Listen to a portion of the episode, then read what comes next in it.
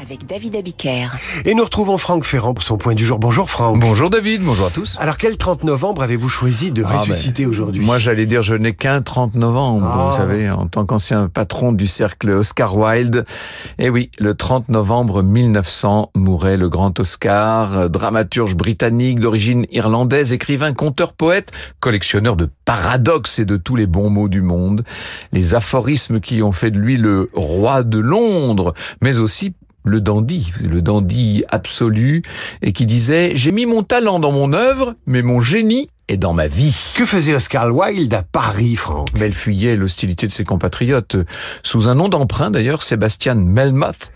Euh, il était au sommet de la gloire quand un procès contre le père de son jeune amant, qu'il avait traité euh, publiquement de sodomite, Oui. lui a- l'a fait passer de la lumière à l'ombre. hein. Deux années en prison terribles travaux forcés.